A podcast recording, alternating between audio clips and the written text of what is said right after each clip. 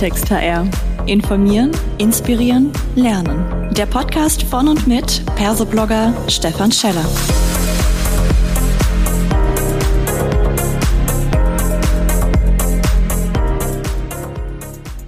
Hallo und herzlich willkommen zu einer weiteren Folge von Klartext HR. Heute freue ich mich, Dr. Frank Edelkraut mit mir am Mikrofon zu haben und wir sprechen über das tolle Thema Future Skills. Wie lässt sich Zukunftsfähigkeit gestalten? Hallo lieber Frank, schön, dass du da bist. Magst du dich unseren HörerInnen gerne mal selbst vorstellen, bitte? Sehr gerne. Also zunächst einmal herzlichen Dank für die Einladung. Und ja, wer ist Frank Edelkraut? Äh, Geschäftsführender Gesellschafter der Mentus. Ähm, wir sind im Bereich Führungskräfte und Organisationsentwicklung tätig. Und äh, aus diesem Kontext heraus und dem Netzwerk, das wir haben, ist dann auch das Buch entstanden, auf das du dich ja gleich beziehen wirst und überhaupt das Interesse an agilem Lernen und das Interesse auch an Future Skills, nämlich die Zukunft. Wie geht's weiter? Richtig, sehr guter Hinweis. Das Thema agiles Lernen mit Nele war einer meiner ersten Folgen damals in Klartext HR vor, ich glaube, es war schon mit über zwei, zweieinhalb Jahre mittlerweile her.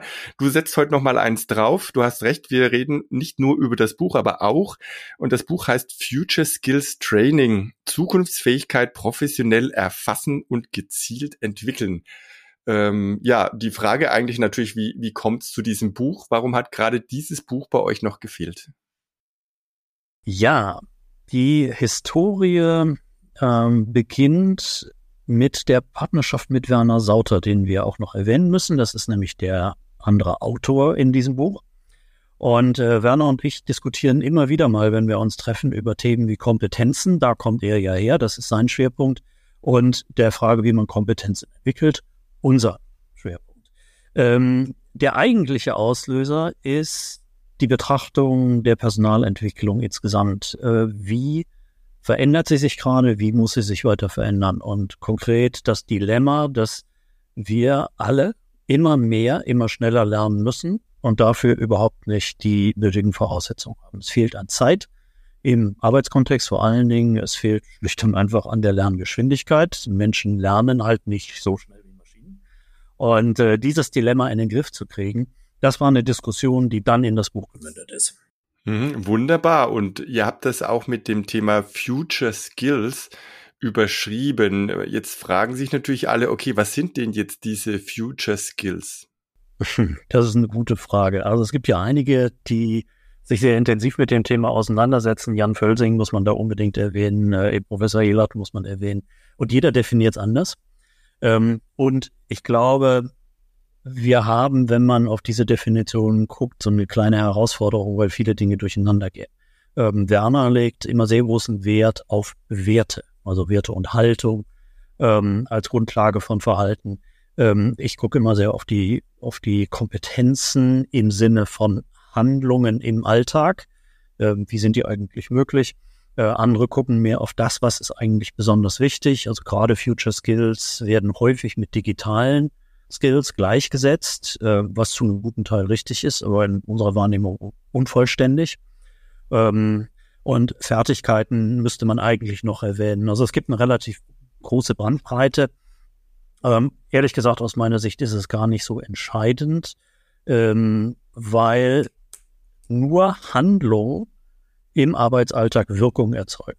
Und um die geht es am Ende des Tages. Also ist unsere Frage, welche Voraussetzungen brauchen wir von, von Werten, Mindset, äh, Toolset, Skillset, könnte man auch noch erwähnen, um eine gewünschte Wirkung zu erzeugen in einem Arbeitsbereich, in dem wir tätig sind. Mhm. Jetzt sagst du, es kommt auf die Handlung an am Ende, würde ich sagen ja, aber vermutlich, und das ist doch äh, das, woran alle, ich sag mal, ein bisschen äh, rumdoktern, momentan ist ja immer dieses sogenannte Mindset, nach dem Motto, ja, wir handeln ja nur, wenn wir irgendwie ein Mindset haben, und gerade dieses Mindset müssen wir entwickeln. Ähm, und ihr setzt jetzt aber auf den Skills auf, oder geht das doch trotzdem irgendwie so zusammen? Es geht zusammen. Also ich mhm. muss ganz ehrlich gestehen, wir haben auch keine saubere Definition im wissenschaftlichen Sinne und sagen, das sind jetzt Skills, wie wir sie definieren und dann sind sie einheitlich. Ich gebe mal ein paar Beispiele, was Gerne. zu diesem Satz gehört. Also wir haben, ähm, wie gesagt, wir kommen von dem Dilemma, wir müssen viel mehr lernen, als wir lernen können. Und deswegen war der erste Schritt zu sagen, wir setzen absoluten Fokus. Wir nehmen von den 240 Kompetenzen, die man generell kennt, nur äh, eine Handvoll. Naja gut, man muss schon digital zählen. Es sind vier Felder, mhm. nämlich die Person selber, die Zusammenarbeit mit anderen, Transformation und Technologie und haben dann jeweils vier Kompetenzen für diese Felder definiert. Ähm, die schon erwähnten digitalen Kompetenzen sind mit drin. Das ist einmal Anwendung digitaler Technik oder eben auch die Digitalkompetenz mehr in Richtung vom Mindset, also Verständnis des digitalen Geschäfts. Aber für uns waren viele Metakompetenzen fast wichtiger, wenn wir auf die Zukunft gucken, weil sich Technologie relativ schnell verändert und auch die entsprechenden Kompetenzen sich schnell verändern. Aber so Dinge wie äh, Innovationsfähigkeit, Werteorientierung, Empathie, ähm, Netzwerk, die bleiben aus unserer Wahrnehmung heraus ähm, dauerhaft relevant. Und deswegen haben wir die in den Fokus gestellt und dann im Weiteren diskutiert, wie kann ich diese eigentlich ähm, äh, weiterentwickeln, mehr als Muster. Mhm. Denn ich ahne mal, deine nächste Frage wird sein, wie macht man es denn konkret als, als Einzelner oder als einzelne Organisation? Liege ich halbwegs richtig? Ja, äh, du liegst richtig, insbesondere wenn natürlich so tolle Themen wie Empathie, ja. ähm, ne, nach dem Motto, ja, das, das kann ich jetzt durch eine Selbsteinschätzung ja irgendwie vielleicht noch glauben hinzukriegen, mhm. aber kann ich sowas denn auch dann messen im Sinne von, ja, wie erfasse ich denn jetzt diese Future Skills im Status quo? Also natürlich eine von den hochkomplexen äh, ja. rausgegriffen, wo die Messung schwierig ist. Das möchte ich lieber den Wissenschaftlern überlassen, der ich mhm. ja bekanntermaßen nicht bin, sondern der Praktiker. Ähm, ich kann nur sagen, ja, man kann Empathie entwickeln. Ne? Also wenn ich das Bewusstsein habe, wenn es Bewusstsein nicht Mindset, dass Empathie wichtig ist für die Zusammenarbeit mit anderen und auch für funktionierende Netzwerke, dann ähm, hilft mir diese Selbstreflexion, meine eigenen Fähigkeiten äh, empathisch zu sein, also als Wahrnehmung, aber auch empathisch zu agieren, kann ich auf jeden Fall trainieren. Das ist mhm. Im Prinzip kein Problem. Und das bedeutet jetzt aber, wenn man das mal dieses gesamte Set anschaut, ähm, gibt es da irgendwie so den, den Future Skills ähm, Test und sagt, okay, und dann kommt hinterher raus für jedes ähm, ein gewisser Wert oder muss ich das einzeln mit einzelnen Tests mir zusammenbauen dann oder wie, wie, wie funktioniert es denn konkret? Ja, also Werner hat einen Test entwickelt, aber man muss natürlich vorsichtig sein und das aber unterstreichen. Ähm, ein Test ist immer die Frage, wie ist er angelegt? Also ist es ein wissenschaftlicher Test, mit dem etwas analysiert wird? In diesem Fall nein, sondern hier ist es eine Selbsteinschätzung ähm, in Relation zu ähm, definierten Standards.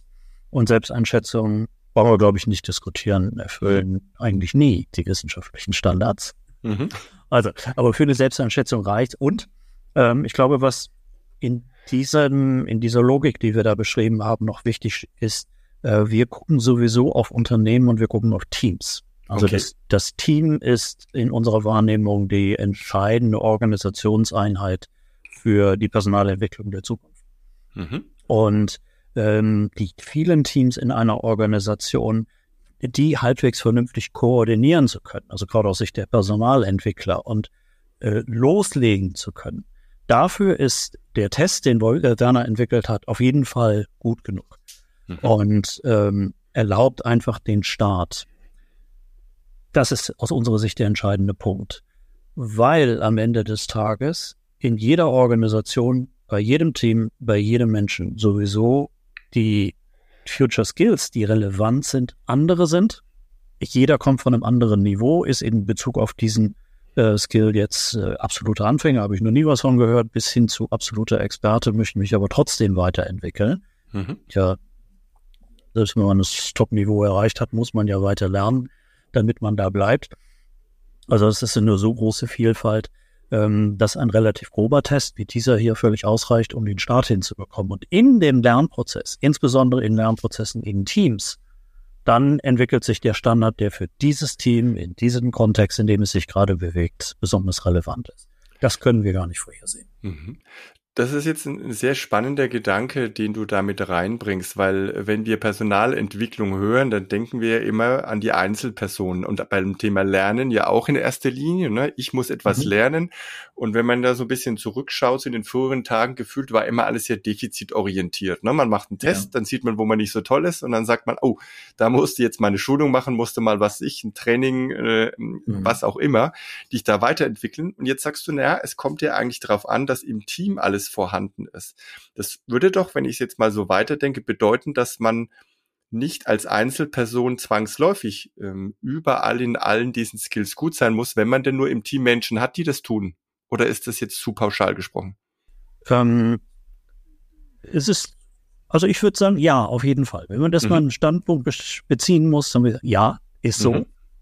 Und äh, dann gibt's natürlich immer irgendwo ein Aber, aber doch, lass uns mal davon ausgehen, ist so. Mhm. also, Sehr gut. Mhm. Zu der Defizitorientierung. Ähm, die Frage, die ich glaube, der Standard in der Personalentwicklung inzwischen ist, ist eine Zweiteilung zu sagen, ist in Bezug auf die Position, die jemand hat, oder die schlauere Frage ist auf die äh, Ergebnisse, die jemand erzielen möchte. Ist er dafür gut genug qualifiziert? Gibt es da Defizite, die, die Ziel, der Zielerreichung entgegenstehen? Dann muss ich defizitorientiert diese Lücke auffüllen. Ähm, ansonsten sind wir uns hoffentlich alle einig heutzutage, dass Lernen am besten dann funktioniert, wenn ich etwas lerne, was ich mag.